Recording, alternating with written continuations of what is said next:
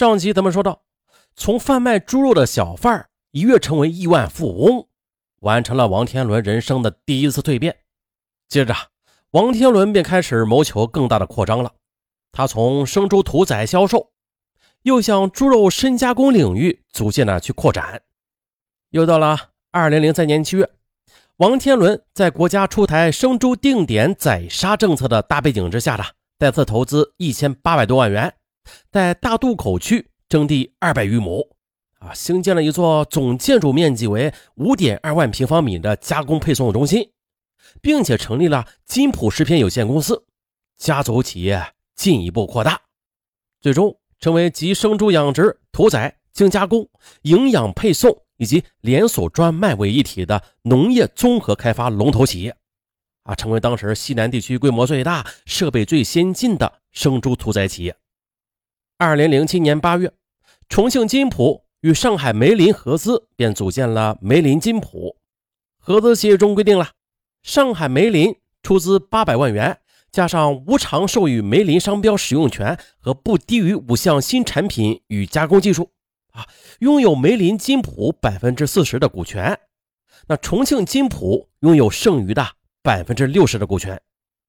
二零零八年的九月，上海梅林公司收购重庆金普食品有限公司，王天伦、王东明各持有百分之四十八点五五和百分之二点四五的股权。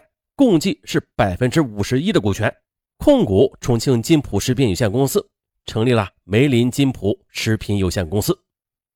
啊，由此以来呢，啊，尽管上海梅林控股了金普公司，但是王天伦他仍然兼着董事长和总经理，啊，成为梅林金普公司的实际掌门人。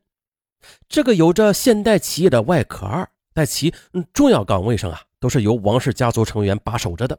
其中自然也是少不了暴力的色彩，他们采取威逼利诱、殴打、非法拘禁等手段，啊，垄断着九龙坡、高新和大渡口等区的杀猪鲜肉市场。啊，王氏家族的发财路上可以说是充满了鲜血和生命的。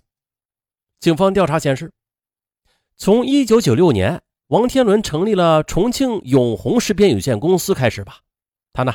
就采取威胁、殴打、故意伤害和杀人、暴力等方式，垄断、控制合川区、铜梁县等地区的生猪收购市场和九龙坡大渡口区、高新区的众多农贸市场的鲜肉销售。在一九九六年二零零九年六月期间，王天伦等人呢又动歪心思了，又通过对合川区生猪收购人员进行非法控制。以低于市场价每斤零点一到零点二元的价格对当地生猪实行垄断收购，商贩们自然是怨声连连呐，纷纷的抵制，但是却遭到王天伦家族以及手下的殴打和伤害。本文开篇遭遇杀害的潘贵生，就是那个老潘，他就是其中受害者之一。王东明。他是该黑社会性质组织中生猪收购的总负责人，他定期要召集手下开会，啊，由马仔各自汇报工作业绩，以及工作中表现出的困难和麻烦。二零零三年十二月的一天呐，几名喽啰来到王东明处开会时提到，说啊，这魏西镇的潘贵生，就是那那老潘啊，挺邪劲的，不听招呼。王东明听后，当即的指使手下安排打手修理他一下。不久的一条鲜活的生命就这样活活的被打死了，就是本案开头的那一幕。而被残害的远不止潘贵生一个。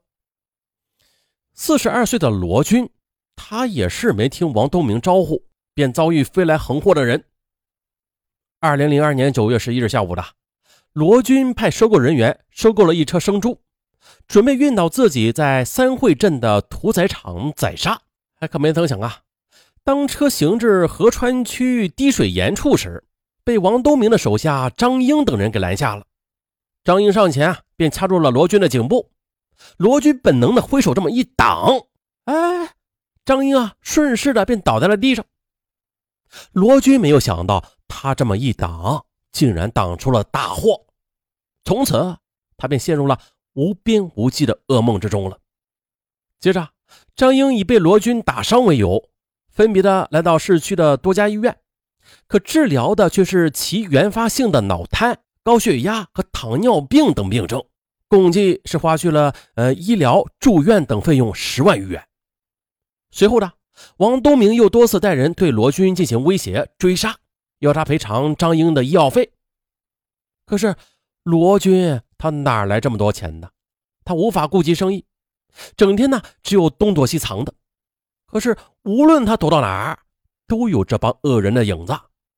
啊，生意泡了汤，家人还受到威胁。无奈之下，他心一横，以血还血总可以了吧？于是他拿起杀猪刀，眼睛一闭，便砍断了自己的手腕。本以为这样总能逃过一劫了吧？但是罗军万万没想到啊！住进医院之后的他，拖着伤残的手臂。来到同住的这家医院，张英的床前就跪下了，向他认错：“啊，小弟不懂事冒犯了大哥。那我现在砍下了自己的手，向你谢罪，请大哥放过我吧。”但是啊，张英他却斜着眼，理都不理他。那罗军自残受伤来谢罪，不仅没有博得王东明这帮恶徒丝毫的同情。反而令这伙人是紧逼不放了。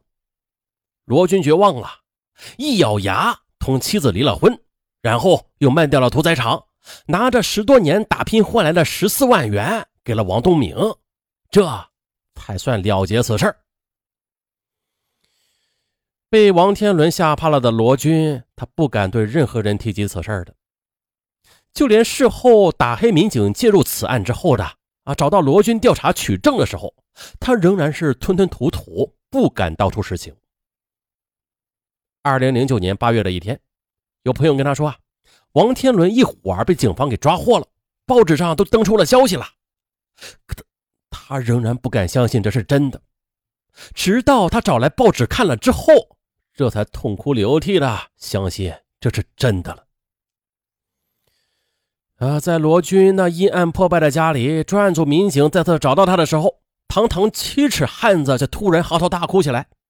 他用右手托着那只已经残废了的左手，仰天大吼：“啊，老天呐，你终于是开了眼了，让恶人得到了惩罚。”被王天伦招到旗下的业主，就是打手，啊，个个都是心狠手辣。那李德强就是其中一个最得赏识的干将之一。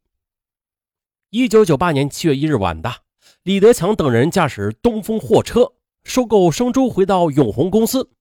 可是啊，在途经铜梁县八川镇时，与刘某驾驶的农用四轮车发生了轻微的刮擦，李某便向对方索要五百元的赔偿费，对方不从，于是双方就发生争执了。此时呢。路过的当地村民，嗯，崔昌林兄弟出于好意啊，便出面对双方进行劝解。啊，可哪知啊，李德强恼羞成怒，对着车上的人大声喊道：“哎，把东西拿下来，给我好好教训一下这两个多管闲事的人！”一帮人迅速的便拿出砍刀，毫不客气的对着崔昌华兄弟俩就是一顿乱砍，将崔昌华砍倒在地后的李德强又提刀向崔昌林砍去。只见呐，一道寒光闪过，崔昌林急忙的用左手去挡，只听唰的一声，崔昌林的左手臂便齐刷刷的被砍断了。呃，他惊恐的拖着左手，大声呼喊：“救命啊！杀人了！”李德强等人赶紧上车，仓皇逃走了。过路的司机把崔昌华兄弟二人送到了医院。崔昌华呢，因为外伤引起失血性休克。虽然经过医生全力抢救吧，但还是撒手人寰。崔昌林虽然是保住了一条命吧，可是手却残废了。经法医鉴定属重伤害。李德强杀人以后，王天伦立刻拿出三万元来给他，并且让其先到外边躲一躲，等风声过了再回来。而李德强的亲属则继续留在永红和金浦公司上班。李德强这一阵打杀，果然是恶名远扬。铜梁县经营生猪的经营户都怕惹上这个煞星。不久，该县生猪收购市场便被王天伦家族给控制了。上个世纪九十年代初，高新区渝州交易城啊，农贸市场的猪肉啊，都是由猪肉经营户根据批发商当天出售猪肉的质量和价格来决定进谁的货，反正嘛都是自由的。可是这种自由的进货方式，随着王天伦永红公司的成立而发生了改变。魏元海从一九八二年起。就在高新区石桥铺销售猪肉，可是呢，永红公司成立之后呢，王天伦一伙儿就不准魏元海到别的市场去进猪肉了。可是呢，魏元海他却不愿去进永红公司的肉，这下便惹恼了王氏兄弟。接下来的事情就在意料之中了。两千年七月的一天的，魏元海的工人赵某二人到渝州交易城农贸商场去进猪肉。可结果呢，却被王天伦和王东明挡住了去路。预知后事如何，会有奇迹发生吗？啊，咱们下期再说。